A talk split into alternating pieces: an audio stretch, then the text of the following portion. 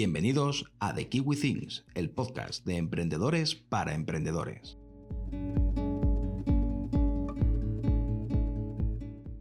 Podcast número 6. Estrategias multicanal u omnicanal. Nuestra experiencia.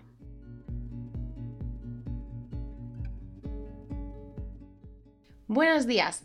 Aquí estamos Iván y yo para hablar sobre la estrategia multicanal u omnicanal. Bueno, como ya sabéis, si habéis estado atentos a nuestro Instagram, eh, yo abogo más por la estrategia multicanal si sois eh, freelance o una pyme pequeñita o básicamente no tenéis mucho tiempo para hacer varias estrategias para varios canales, ¿vale? Entonces me parece que la multicanal es la ideal, así que nos vamos a centrar un poquito en este podcast en la multicanal. Igualmente, si vosotros preferís hacer la omnicanal, este podcast también os va a ayudar porque vamos a hablar de diferentes canales. ¿Tú qué piensas, Iván? Buenos días. a ver, eh, yo creo que sí, hay una estrategia para cada negocio y, es importante que sepáis identificar qué puntos son clave para elegir cada estrategia, ya sea que os dediquéis a un, solo canal, a varios canales o a todos. Exacto. Eh, nosotros abogamos por ella por lo que os decimos. Eh, la multicanal podéis elegir qué canales son más aptos para vuestro sector, según el cliente en potencia que tengáis. Eh, no es lo mismo si tenéis un cliente en potencia, no sé, mm, femenino mayor de 40 años, que si es adolescente, ¿no? Porque si es adolescente os diríamos TikTok a muerte, ¿no? Pero en cambio, pues no sé, pues para alguien mayor de 40 años, TikTok ahora mismo no sería vuestra prioridad, ¿no? Entonces, la multicanal lo que hace básicamente es eso, mm, ver qué sectores o qué canales eh, son mejores, ¿no? Para vuestro sector, mejor dicho, ¿no? Y abogar por los, por los canales que son mejores para vosotros, no por todos, ¿no? Sino por los mejores, también adaptando el mensaje, ¿no? No es lo mismo lo que vas a decir en TikTok que lo que vas a decir en tu web, ni de broma es lo mismo, ¿no? Porque TikTok, por ejemplo, es muy informal, en cambio en tu web tienes que ser más formal. Entonces os vamos a contar un poquito datos que hemos recabado y también nuestra experiencia con cada canal, ¿vale? Eh, acordaros de mirar nuestro blog, porque ahí también tenéis eh, un poquito cómo hacer la estrategia multicanal, que es lo que os va a interesar. Esta es más nuestra experiencia, que yo pienso que también os puede interesar porque tenemos un poquito de bueno, sobre todo, Iván, ¿desde hace cuánto que estás de autónomo? Pues más de 10 años. O sea aunque, que... Aunque, aunque con voz de chaval, pues ya tengo, ya tengo una edad. Sí, ya son viejales.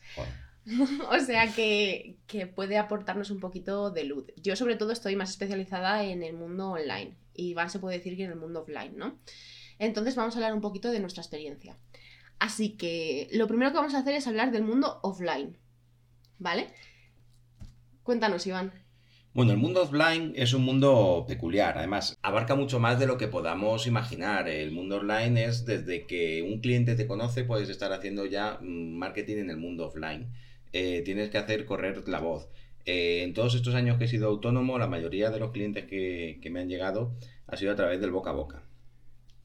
Eh, adicionalmente, he hecho algunas campañas de, venta a puerta fría, pero eso lo vamos a contar en, la newsletter de hoy, así que suscribiros.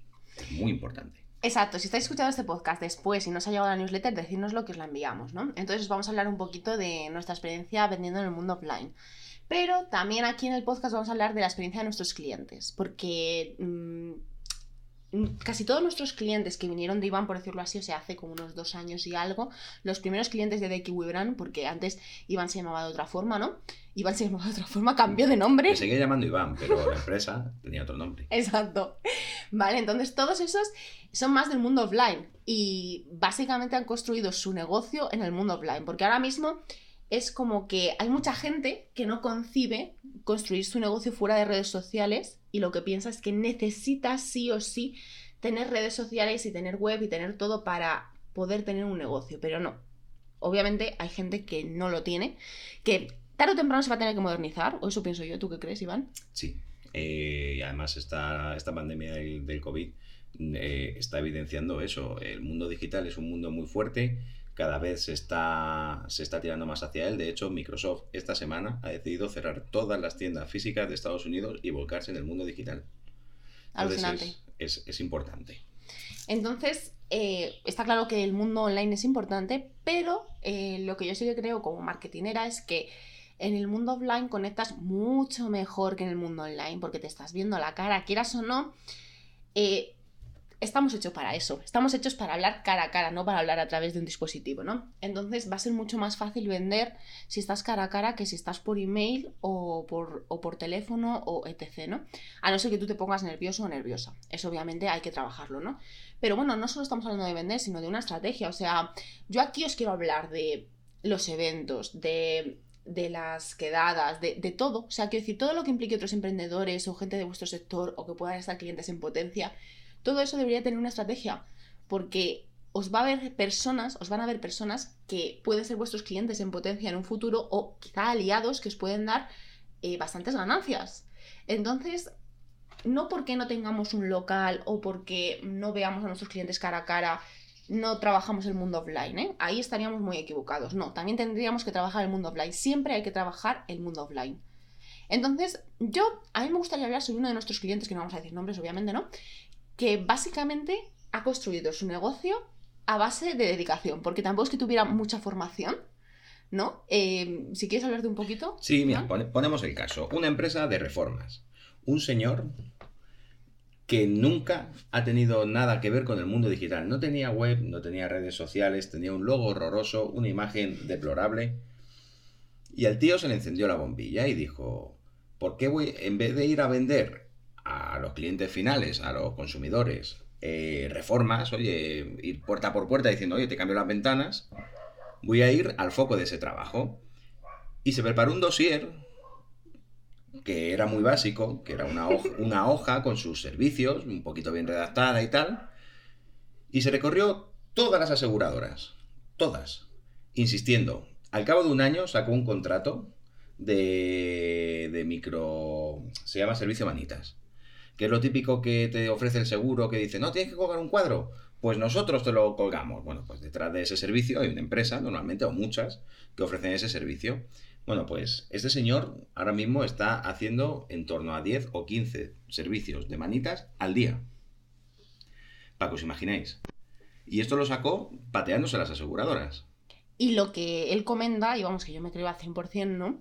Es, bueno, que se jacta de ello porque es esfuerzo suyo, obviamente, ¿no? Y es que le decían que no, pero él seguía, y seguía, y seguía insistiendo, y iba semana tras semana, día tras día a él porque fuera una aseguradora y le dijeran, oye, no, es que esto no nos interesa, oye, no, el dossier no se lo puedo dar a fulanito. No, no, él no te creas que decía, pues no, no vuelvo a ir, no.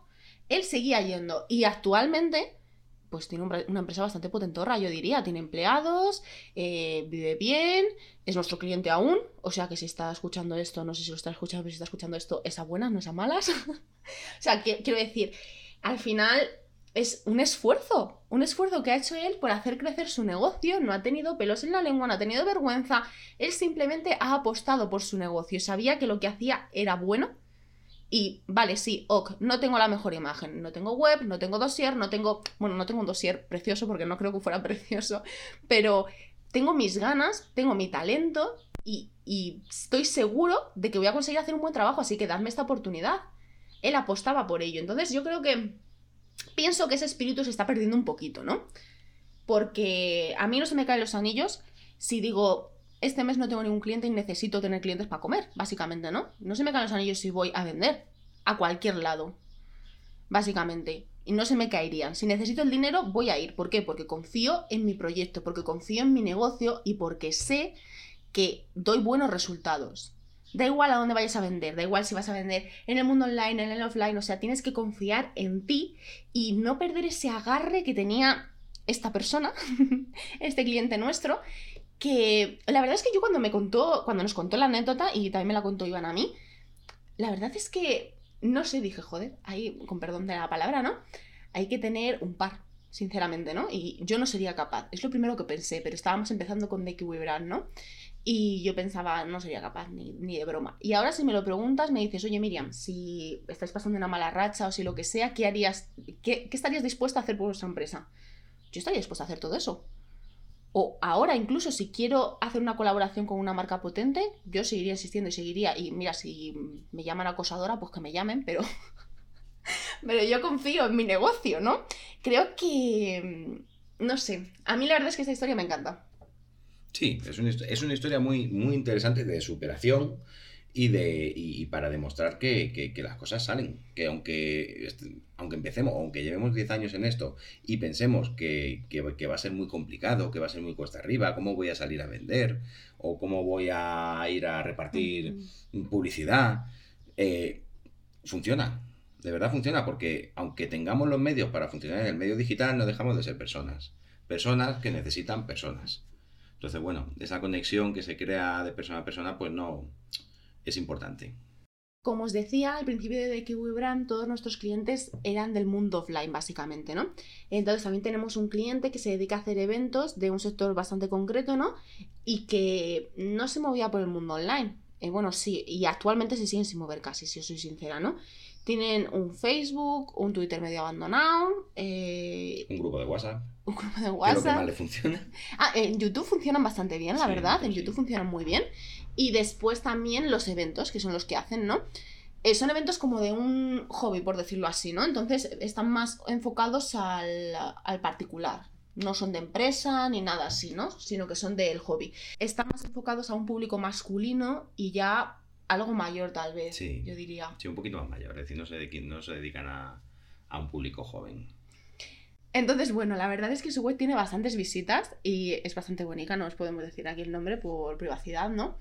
Pero, pero lo que más es es el mundo offline, o sea, quiero decir, cuando hacen los eventos, más gente les ve, pero se promocionan con carteles, incluso con radio se han promocionado tal vez, eh, no lo sé. Sí, es, la verdad es que esta, esta gente se mueve muchísimo. Cada vez que hacen un, evento, se mueven por los periódicos de la zona, por las cuñas de radio de, las radios locales o incluso autonómicas, eh, tú vas al evento y absolutamente todo, todo lo que hay allí tiene su logo. Es decir, tú te vas de allí sabiendo que lo ha hecho, teniéndolo clarísimo. Y ya vas a ir después corriendo a su web porque vas a ver los vídeos del evento. Entonces tienen un círculo offline, online, es decir, tienen un transmedia muy, muy bueno. La verdad es que sí. Y una cosa que no hemos comentado por aquí, que bueno, ya sé que estamos hablando del mundo offline, pero si no podríamos ir pasando a otro medio, ya que hemos hablado de él, ¿no? Así con mucha fluidez, como os ha parecido, a los periódicos, porque, y a los periódicos y la radio, ¿no? Porque yo creo que son medios que son parecidos, son más antiguos, por decirlo de alguna forma, ¿no? Y que no hemos hablado ni en nuestro blog de ellos. Y también me gusta hablar un poquito, la verdad, ahora que ha surgido el tema. Entonces, ¿creemos que estos medios eh, están muertos, por decirlo así. Me gusta mucho decir la palabra muertos, cuando hablo de un canal, ¿no? Porque, bueno, ya sabemos que hay canales que están más vivos que otros, ¿no? Por ejemplo, si tenemos que decir si Facebook o Instagram cuál está más vivo, diría que Instagram, ¿no? Ya que Facebook los nuevos usuarios son menores. O sea, hay menos inscripciones nuevas, quiero decir. Entonces, eh, ¿qué decimos del periódico y la radio? ¿Qué pensamos de ello? Eh, bueno, yo diría que es un medio que todavía está muy en auge. Eh, a ver, yo te lo digo basado en mi experiencia. Periódico no leo tanto, radio sí que escucho mucho. Y la radio yo creo que sí que es muy, que es muy útil. Además, eh, en radio hay canales nacionales y canales eh, locales. Incluso los propios canales nacionales tienen emisoras de onda corta que emiten en, en, en local, por decirlo así. ¿no? Entonces, por ejemplo, nosotros vivimos en la Sierra de Madrid. Y tú escuchas la radio nacional, Onda Cero, por ejemplo, y estás escuchando anuncios de tu zona. Entonces sí que es interesante para llegar a un público que te interese, un público de... más local. Más local, de, cercanía. Claro, si tienes un negocio físico, yo creo que es bastante guay anunciarse tanto en periódicos como en radios locales, ¿no? La cuestión está en que, bueno, Iván, si no me equivoco, cuando tenía el antiguo negocio que no se llamaba de que hubieran que se llamaba de otra forma, sí que se anunció en la radio, ¿no? Bueno, es una historia muy particular. es una historia muy particular que os voy a contar para que veáis cómo sacar provecho de la, de la, de la adversidad. Eh, antes, con mi otra empresa, eh, teníamos un nombre muy particular. Era una empresa de informática y, tenía un nombre pues, pues muy, muy goloso, por decirlo así. Y teníamos un nombre registrado y todo. ¿eh? y había mucha gente que se llamaba de una manera muy parecida pues cámbiale un artículo, cámbiale una preposición, pero el nombre básicamente era el mismo. Entonces, alguien se, anunció con ese nombre tan parecido al nuestro en la radio, en la radio nacional. Y, nos empezó a llamar un montón de gente. Porque claro, a ver, tú te anuncias en la radio y mucha gente da el número de teléfono, que yo eso no lo entiendo. Tú imagínate, vas conduciendo y oyes en la radio el número de teléfono. ¿Qué haces? ¿Sacas el móvil y te estrellas? ¿Lo memorizas? ¿Tienes una memoria prodigiosa? No tiene sentido. Entonces te quedas con el nombre de la empresa y lo buscas en internet. ¿Qué pasa? Que nosotros eh, teníamos una web bien hecha, bien posicionada y, y hacíamos las cosas bien y cuando ponías eso en internet salíamos nosotros. Y nos llamó un montón de gente. Y claro, empezamos a preguntar. Pues claro, a ver, nosotros tenemos un volumen, teníamos un volumen, un volumen comercial bien, pero de repente notamos ese pico y dijimos, "Jo, ¿por qué está sucediendo esto, no? Y empezamos a preguntar y nos dijeron que fue por, un anuncio de la radio. Vale, a mí se me había olvidado esto. Y yo creía que de verdad se había anunciado él. Se me había olvidado esta parte, ¿vale? Pero bueno, em, también aquí está bien saberlo, ¿no? Para que veáis posibles errores en un anuncio de radio. Sí, es, es importante que, sobre todo, a ver, y esto se puede extrapolar a todo, que es hacer las cosas bien. Si vas a buscar un nombre de marca, búscalo antes y mira si está registrado. Porque si coges un nombre que ya está registrado y tú no lo registras, punto uno, en cualquier momento se te va a ir al carajo. Y punto dos, seguramente esa persona lo tenga bien montado. Entonces, pues ese tráfico va a ir hacia él. Claro, yo aquí diría también una cosa, y es que no solo miréis si está registrado o no, sino si está en redes sociales o está, tiene web o etc, ¿no? Porque, por ejemplo, eh, si tú ahora mismo buscas de Kiwi Brand, nosotros ahora lo estamos registrando, ¿no? Pero puedes decir, ah, bueno, pues no está registrado, ¿no? Pero claro, ahora mismo si nace una empresa que se llama de Kiwi Brand, nosotros estamos medio posicionados en todos los sitios. Bueno, ya, eh, esto es mucho decir, quizá me estoy tirando aquí el pistacho, ¿no? Pero quiero decir, ya tenemos un Instagram que, que tiene casi 2.000 seguidores, eh, estamos, tenemos nuestra web, tenemos los dominios. Es difícil eh, tener el mismo naming y competir con nosotros en el mismo sector, la verdad. Entonces, claro, busca un naming que no esté ocupado también, ¿no? Y que no sea muy... mm, ¿Cómo te digo? Muy común, por decirlo de alguna forma, ¿no? Porque yo creo que también el error de Iván en su antigua empresa era que el naming podía estar chulo, ¿no? No vamos a decir naming porque la empresa sigue, ¿no? Pero, bueno, sigue con su socio, que nos llevamos bien con él, pero, eh, claro, quiero decir, si hay varias empresas que se llaman parecido, es que no has elegido bien el naming, ya te lo voy diciendo. En mi, en mi defensa es de decir que hace más de 10 años nadie se llamaba así. De hecho, era una locura y la gente se reía de mí cuando dije el nombre. Bueno, igual que cuando dije el de, de Kiwi Brand, que la gente se ríe de mí. Se ríe de mí. Es- Sí. Lo paso muy mal. Sí, bueno, yo me reía de la verdad, con lo de Kiwi Brand. Así que podemos decir que si buscáis el naming para vuestra empresa, contactéis con Iván porque es pionero en namings que hacen risa, pero después, de unos años, Pero luego enganchan. exacto. Soy visionario. Entonces podemos decir, podemos llegar a la conclusión que el periódico y la radio eh, son buenos medios si queréis potenciar vuestro alcance local, ¿vale? Ya no solo por tener un negocio, sino si, por ejemplo, eh, hacéis cosas cara a cara o nosotros, por ejemplo, si queremos hacer webs más locales eh, para intentar llamar la atención en la zona, etc. ¿no? O sea, quiero decir, está muy guay esos dos medios y además no suelen ser muy caros. Eso sí, tampoco baratos, porque yo recuerdo, esto ya estoy hablando hace mucho tiempo, ¿no? Mi padre tenía un bar y sí que se anunció en la radio, ahí en Teruel, ¿sabes? O sea, quiero decir, estoy hablando de hace tiempo y de en Teruel, ¿no? Pero claro, en Teruel, en la, en la radio que escuchaba toda la, toda la provincia, que yo sepa, ¿no? Y barato, barato no fue.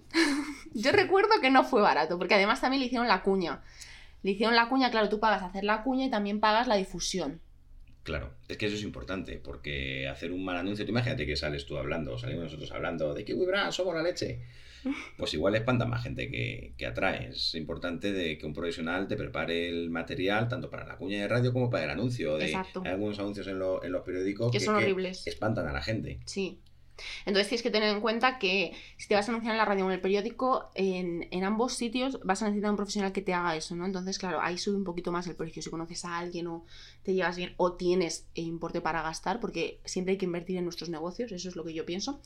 Entonces sí que está bien, ¿no? Vamos a seguir con el siguiente. ah, vale, espera. Tengo un aporte que hacer. A ver. Hablemos de los artículos pagados. ¡Ay, Porque, es verdad! porque sí, señores, el periodismo ha muerto. Ya no es imparcial. Ahora está untado. Un poco, ¿vale? A ver, yo esto, la verdad es que lo desconocía. Y yo creo que Iván también. A ver, podíamos intuirlo, ¿no? Pero hasta que no di yo la formación de SEO, que Iván también se formó, ¿no? No descubrimos todo lo que hay detrás de eso. Iván, cuenta. Tú puedes llegar a un periódico al país y decirle, oye, hazme un artículo diciendo que soy la leche. Y el país te da un precio y lo hace. Exacto, a ver, podríamos intuirlo, ¿no? Podríamos... tú puedes intuirlo, puedes decir, jolín, pues con dinero se consigue todo, ¿vale? Por desgracia, se suele conseguir casi todo, ¿no? Pero claro, lo que nosotros no sabíamos es que era tan fácil de hacer, ¿no? Porque es que hay webs dedicadas a eso, donde tú ya pagas, dices lo que tienen que decir y ya está. Y os sorprendería saber, pues eso, que hay eh, periódicos muy prestigiosos que lo hacen. Entonces, cuando busquéis información sobre una empresa, sobre una marca y veis que tienen artículos hablando de ella, no significa que, que esa marca sea la pera, por desgracia, ¿vale? O sea, quiere decir... Por lo menos significa que tienen dinerito. Eso sí, que tienen dinero para invertir en su marca siempre va a significar, ¿no? Entonces, también pienso que es una buena estrategia. En las estrategias multicanal, cuando hablamos de periódicos, ¿no? Si preferís que hagan un artículo sobre vosotros en vez de un anuncio que siempre va a ser más efectivo, ¿no? Eh, os va a costar más, claro, más caro, obviamente. Esto es así, ¿no? A no ser que sea un periódico local y que ya esté predispuesto, que entonces seguramente no tendréis que pagar nada, ¿no? Pero si es un periódico que tiene un poquito más de tirada, os va a costar más caro que hacer un anuncio, pero va a ser muchísimo, pero muchísimo más efectivo y muchas veces merece la pena. Además, en estas webs tampoco creáis que tienen precios abusivos, ¿eh? O sea, tienen precios de todo. Mm, quizá te puedes encontrar que te hace un, un periódico quizá con una tirada baja, o sea, que decir, un periódico online que no lo ve muchísima gente, pero que lo ve gente, ¿no? Quizá desde 20 o 50 euros, unos 50 euros yo diría, pero hasta mil pavos quizá, no sé, quizá estoy exagerando, bueno, no, no estoy exagerando, porque es un buen enlace también para vuestra web. Es que esa es la cuestión, ¿no? Esa es la historia. Si es un artículo digital, van a enlazar con vuestra web y os va a ayudar con el SEO bastante. Exacto, entonces ahí mmm, puede haber de todos los precios, pero me parece que está bien que lo tengáis en cuenta para vuestra estrategia, ¿no? Y ahora ya pasamos al siguiente, que me gustaría hablar sobre las redes sociales. Aquí no vamos a hablar sobre todos los canales que hemos hablado en el blog, ni a la inversa, ¿vale? Simplemente os vamos a dar un poquito nuestras opiniones y nuestra experiencia, tanto nuestra como de clientes, ¿no? Entonces, os vamos a hablar de nuestra experiencia. ¿Vale? Primero vamos a empezar con Instagram, que es uno de los canales que más nos está dando clientes últimamente, la verdad. O sea, si podemos decir, en estos dos años y pico que tiene de Kiwi Brand de vida, podemos decir que empezamos eh, con clientes en el mundo offline y ahora tenemos un poquito de varios canales de SEO, o sea, que decir, de nuestra web, clientes de nuestra web que nos vienen por algún artículo que ya tenemos posicionado, clientes de algunas redes sociales y del mundo offline, ¿no? Y eso está genial, eso es lo que tenéis que hacer vosotros, que no dependáis solo de un único canal. Entonces vamos a hablar de Instagram, que ahora mismo mm, yo creo que si estás aquí escuchando este podcast, posiblemente vengas de Instagram. Eh, tenemos que decir, bueno, lee lo que lee los datos que hemos recabado, Iván. Me, me dejan las tareas fáciles leer. El 92% de los usuarios de Instagram dice que después de ver un producto o servicio en la plataforma ha seguido una marca, se ha metido a su sitio web o ha hecho una compra. Me parece, cuando he visto esta, esta estadística, he flipado. O sea, no sé yo hasta qué punto, o sea, a ver, está recogida de un sitio web eh, que tiene que es potentorro y que tiene fama. O sea, que decir, no es una estadística inventada, ¿vale? os lo puedo decir, ¿no? Pero la cuestión es, ¿de verdad? Yo no lo sabía. He flipado. Pues yo sé que lo hago mucho. Pues yo soy muy curioso y siempre veo productos o cositas y es que Instagram ya me tiene muy cogido el, el punto. Me... Sí. Le, le, le, muestran las cosas de raras de AliExpress, yo os lo digo en serio. Sí, no, lo de AliExpress, eso, eso, eso no tiene precio, de verdad. Así que me, me, me, la última vez me mostró un parque acuático entero. Entero, una acuópolis. ¡Hala! No sé, pero bueno, no, me refiero ya no, ya no a AliExpress, sino a marcas. Marcas, yo no sé cómo me tienen cogido el hilo, que es que el otro día, yo soy, se puede intuir, soy muy friki de los gadgets tecnológicos. Pues anoche me salió un anuncio de un espejo, de estos que tienen pantallita en el fondo y te dice el tiempo que va a hacer y todo, una maravilla. Pues ahí estaba, mirando qué pasa con eso, cuánto cuesta, cuándo sale. Me enganchan, con eso me enganchan todos. Sí, la verdad es que con estas cositas sí. Entonces, claro, mm, ahí está el kit también de hacer una buena publicidad, porque todos esos anuncios que le salen a Iván casi todos son eso de publicidad. No es de marcas que siga ya, sino que es de publicidad. ¿Vale? Entonces sí que tenemos que formarnos un poquito en publicidad. En cuanto al orgánico, yo diría que Instagram es una muy buena red social y un muy buen canal para crecer, ¿vale? Sobre todo eh, tenéis que tener en cuenta que tenéis que curraros la estrategia, los hashtags. Nosotros tenemos un artículo en el blog sobre ello, si queréis mirarlo, ¿vale? Si ponéis en Google todo sobre los hashtags de Instagram, ahí estamos nosotros. ¿Vale? Y también, eh, o sea, curraros el copy, o sea, quiero decir, lo escrito, que está al lado de los hashtags, porque también tenéis que poner ahí algo, quiero deciroslo. Y las imágenes. O sea, tenéis que tener una estética coherente. No vamos a decir que Instagram es un canal fácil. Creo que hay canales mucho más fáciles que Instagram.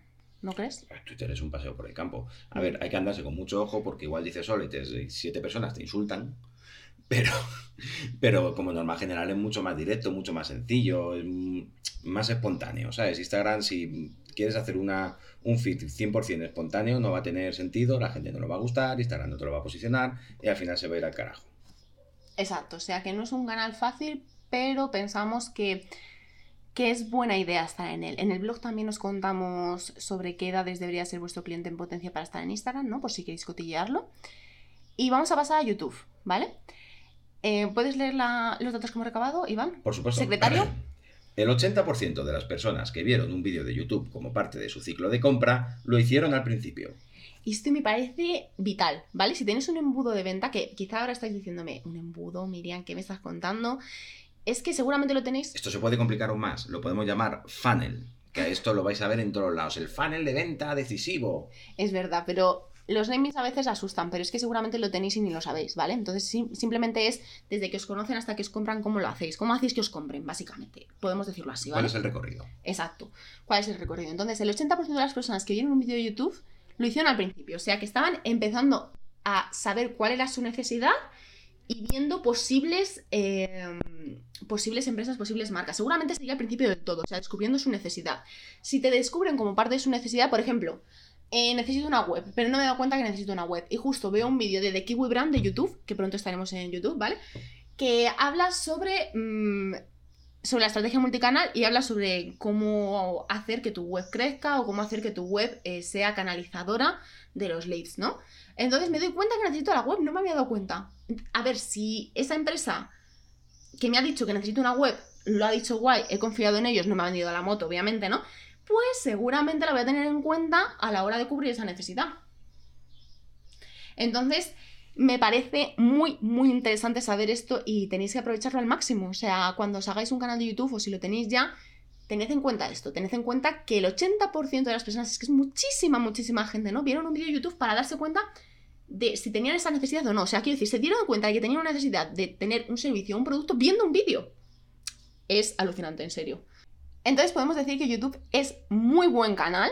Eso sí, eh, seguramente os va a costar crecer, ¿vale? Pues pero como en todos, ¿vale? Como en Instagram o como en otros, ¿vale? Hay algunos canales que son más fáciles que otros. Yo diría que casi que el mundo offline es uno de los más fáciles, ¿eh? Simplemente es estar ahí y ser bueno y tener confianza en ti mismo, que quizá tampoco es tan fácil, no sé. Pero todos los demás canales van a requerir esfuerzo. Ya lo tenemos que tener claro, ¿no? Vamos a pasar al siguiente porque a mí me ha sorprendido alguno de los datos que hemos encontrado, ¿no? Que es TikTok. ¿Vale? Lo primero que tenemos que saber es que Ti- TikTok es un espacio más humano, por lo que van a empatizar mucho mejor con tu marca desde el minuto cero, ¿vale? Entonces, cualquier cosa que hagas, ya sé que ahora mismo quizá TikTok no está tan bien visto, pero tened en cuenta que, bueno, siempre con vuestro aire profesional, ¿vale? No haciendo muchísimas chorradas. Vamos a dejar las chorradas en un nivel medio. Y bueno, Iván, ¿nos puedes contar lo que hemos encontrado en un artículo? Porque yo he flipado demasiado. Este texto es un poco largo, así que igual me trabo, pero ahí voy. Hemos encontrado un artículo en el que varios artistas hablan de cómo TikTok ha aumentado sus ventas significativamente y cuando hablamos de significativamente decimos que Morcos, uno de los artistas, ha pasado de facturar 500 miserables dólares en un mes, fuerte, Espera, tengo, que, tengo que poner aquí un... No pone miserable, ¿vale? Yo no he puesto miserable. no ya no lo pone, pero yo le doy el toque de drama, Vale. a facturar unos maravillosos casi 2.000 dólares. Además, en ese mismo artículo comentan que otro artista ha subido de 300 seguidores a 3.000 en Instagram. Por lo que si no os convence mucho esta plataforma, quizá la podéis usar para crecer en Instagram también. Muy bien, secretario, has leído muy bien, anotando ahí cositas como maravilloso y miserable, que no Hay lo que darle puesto toque yo. personal. Vale, el toque personal. Pero es alucinante. O sea, no me digáis pasar de facturar 500 dólares a 2000. Vamos a obviar a, a Iván, vale, le voy a quitar el micrófono. pues eso, que de 500 a 2000 es muchísimo. Y solo con este canal. más. O sea, cuatro veces más. Y solo con este canal. Es alucinante, ¿no? Entonces, si decís, es que Miriam, Iván, no me convence igualmente TikTok. Ok, te lo compramos. Pero, ¿y si te decimos que puedes pasar de 300 seguidores a 3000 en Instagram? Yo creo que a mí me está convenciendo ya más, ¿eh? Sí, además crear contenido en TikTok no tiene por qué ser tan delicado como en Instagram. No necesitas tener un feed súper cuidado, puede ser mucho más... es- se asemeja más a Twitter. Es decir, tú puedes hacer un vídeo súper rápido hablando de cualquier cosa de la que sepas y, y ya está. Te grabas hablando de algo que sepas y todos los días subes un vídeo sobre algo de eso. Y no tienes que tenerlo especialmente cuidado. Aquí difiere un poco, ¿vale? O sea, tiene razón Iván, pero también tenemos que decir que normalmente los TikToks más relevantes de profesionales son los currados, ¿vale? O sea, quiero decir, son los que te, pegas tu tiempo, ¿vale? Pero obviamente no lo vas a hacer todos los días, o sea que yo haría una estrategia mixta, o sea, quiero decir, hacer un poquito de lo que dice Iván, que te cuesta menos tiempo, hablar sobre algo que sabes y que no te lleve mucho tiempo grabarlo, ¿no? Y después también hacer retos y hacer eh, vídeos más currados y originales, ¿no? Un poquito un mix para que no mm, te pete el cerebro, diría yo, ¿no? Bueno, yo soy supervisia de TikTok, así que si queréis cualquier sugerencia, cualquier cosa, dentro de poco empezaremos en TikTok. En realidad íbamos a empezar a finales de mes, pero mi estrategia ha sido el garete porque no tenía tiempo. Tiempo vital, ¿vale? Entonces empezaremos en julio, ¿vale? Ya os pondré nuestros vídeos. Así que si queréis seguirnos, podéis seguirnos ya. Eh, a mí me parece que TikTok es una red social en auge, la red social que está más en auge ahora mismo, y ahora es el momento de subirse al carro. ¿Que después quizá naufraga? Pues sí, no te voy a mentir, quizá naufraga, pero te has subido al carro, porque si el barco llega a puerto y se convierte en un Instagram, o más que en un Instagram, vas a desear haberte subido al principio, que ya no es al principio, ya estaríamos en pleno crecimiento, ¿vale? O sea que no somos los primeros que nos subimos, pero estamos a tiempo de subirnos. Así que os lo recomiendo. Y ahora vamos a pasar por último. Y ahora vamos a pasar al último canal que os quiero comentar y con el que nosotros tenemos experiencia, que es Pinterest. Iván, ¿puedes leernos alguno de los datos que hemos recabado? Claro que sí. El 75% de la gente en Pinterest está muy interesada, así en mayúsculas, en productos nuevos, en comparación con el 55% de los usuarios en otras plataformas sociales. Eh, la verdad es que eso también me flipa bastante. Quiero decir, las personas que están en Pinterest, ya os lo he comentado y tenéis un artículo también en nuestro blog, pero están más interesadas en mejorar, en mejorar su vida y en comprar, ¿vale? En comprar cosas que mejoren su vida. Además, tienen un poder adquisitivo medio alto, ¿vale? O sea que tenemos que tenerlo en cuenta, ¿no? ¿Puedes seguirnos leyendo? Claro que sí. Las personas que usan Pinterest tienen un 29% más de probabilidades de probar un producto nuevo en los 10 primeros meses después de su lanzamiento. ¿Y el último que hemos recogido? Claro. Las marcas minoristas ven un retorno del gasto publicitario dos veces mayor en Pinterest en comparación con otras plataformas sociales. Creo que el dato que más me flipa es este último, la verdad. O sea, quiero decir, estamos hablando que si haces una inversión en publicidad en Facebook o en Instagram, básicamente en Facebook Ads, ¿no? Eh, estarás viendo un retorno menor que si lo haces en Pinterest. Habrá que ver aquí los datos bien, ¿vale? O sea, yo aquí no os voy a mentir. Habrá que ver cómo hicieron una campaña, cómo hicieron otra. Mm, esto hay que analizarlo bien. Pero igualmente creo que tiene que ver con que en Pinterest la gente estaba más con la chequera abierta, por decirlo de alguna forma, ¿no? Y tampoco te miran tanto el precio que en otras redes sociales. Entonces, esto es muy, muy interesante. Obviamente tú no vas a coger y vas a venderles desde el principio. Habría que hacer un embudo bueno, ¿vale? O sea, lo primero sería que te conociesen. Si no te conocen, que te conozcan, básicamente, ¿no? Y después ya les venderás, pero primero tienen que confiar en ti. Y aquí, bueno, Iván no sabe mucho porque soy la que lleva yo Pinterest. No tengo ni idea. Y os puedo decir más o menos lo que me está funcionando más o menos. Os dije que, que os iba a hablar sobre lo que me funcionaba y aún no lo he hecho. Es que lo quiero hacer más adelante, la verdad. Pero por el momento os puedo comentar que ya he tenido eh, los primeros clics en la web que venían de Pinterest, quiero decir, ¿no? Que no es fácil, ¿eh? Es más difícil que Instagram, yo pienso. Y también os puedo decir que lo que más me está generando tráfico en el perfil son los tableros mm, compartidos, con los que estás con más gente, ¿vale? Pero aquí mm, creo que algunos son un poco estrictos y que te dicen que tienes que compartir todos los días un post del tablero en otro tablero. Bueno, en fin. Hay tableros un poco mm, tiquismiquis que a mí no me gustan personalmente. Entonces he intentado adherirme a alguno que sea un poco más laxo. A dos de momento, porque no tengo tampoco tanto tiempo como para estar en muchos. Y yo creo que habrán aumentado quizá mi tráfico por dos, ¿vale? O sea, quiero decir, bastante. También os puedo decir que estoy un poquito más metida en Pinterest. Entonces, mm, una buena estrategia si queréis seguirla es intentar tener tableros compartidos y obviamente tomárselo en serio, ¿vale? O sea, si vas a hacerlo con otro compañero del sector, pues llegar a algún acuerdo que no sea un pin al día. Bueno, no, ¿vale? Yo tengo, por ejemplo, un tablero compartido que lo creé yo con AM Marketing, ¿vale? Por si queréis seguirla en Instagram o Pinterest, donde queráis y que tenemos planificación y organización, básicamente de emprendimiento, ¿no? Y no hemos llegado a ningún acuerdo, ¿vale? No hemos dicho, oye, hay que subir tantos pines al día. No. Simplemente, bueno, no sé si ella cómo lo hará, ¿vale? Pero yo tengo las notificaciones activadas en Pinterest y cuando veo que sube uno digo, uy, me toca subir a mí uno, básicamente. Más o menos, ¿no? Es básicamente que, que no haya una persona que tire del carro en los tableros, ¿vale? Que sea un mix. Y eso os va a servir, a- te- os va a servir para tener más activo vuestro perfil de Pinterest. Y de momento os puedo decir eso. Pero en un futuro os diré cuál ha sido mi estrategia de Pinterest, cómo he crecido, cómo no, cómo he conseguido que la gente vaya a nuestra web, cómo he conseguido que se suscriban a nuestra newsletter. O sea, todo va poquito a poco porque la vida no me da para más. Así que en un futuro estar atentos de nuestra newsletter y de nuestro podcast y de nuestro Instagram porque os lo contaré. Eh, deberíamos ir terminando este podcast, ¿no, Iván?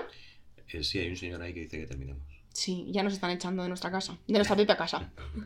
No, pero para que no sea muy pesado, yo creo que además hemos aportado un montón de contenido, tenéis un montón de ideas y, y bueno, como siempre os decimos, contadnos vuestros planes, contadnos vuestras ideas, qué os parece el podcast, que... Y sobre todo también me gustaría comentar si os ha gustado esto y que os hablemos de estrategias de clientes que les han funcionado, obviamente sin mencionar sus nombres, ¿no? Creo que puede ser muy interesante que hagamos algún podcast sobre eso. Porque, claro, nosotros nos dedicamos al diseño web, al marketing y conocemos bastantes sectores y estrategias que han funcionado y estrategias que no, ojo. Entonces podría estar interesante hacer algún podcast sobre lo que funciona y lo que no, o al menos desde nuestro punto de vista y desde lo que hemos visto. Eso es un contenido que cuesta un dineral, Miriam. 100.000 euros. 100.000 pero solo euros. por hoy lo tenéis gratis si os suscribís a Spotify, Evox, Apple Podcast, donde estéis. Solo por hoy, gratis. Bueno, fuera bromas, esperamos que os haya gustado mucho el podcast y un, Un abrazo, y hasta el siguiente, episodio. episodio. Se volvió la frase.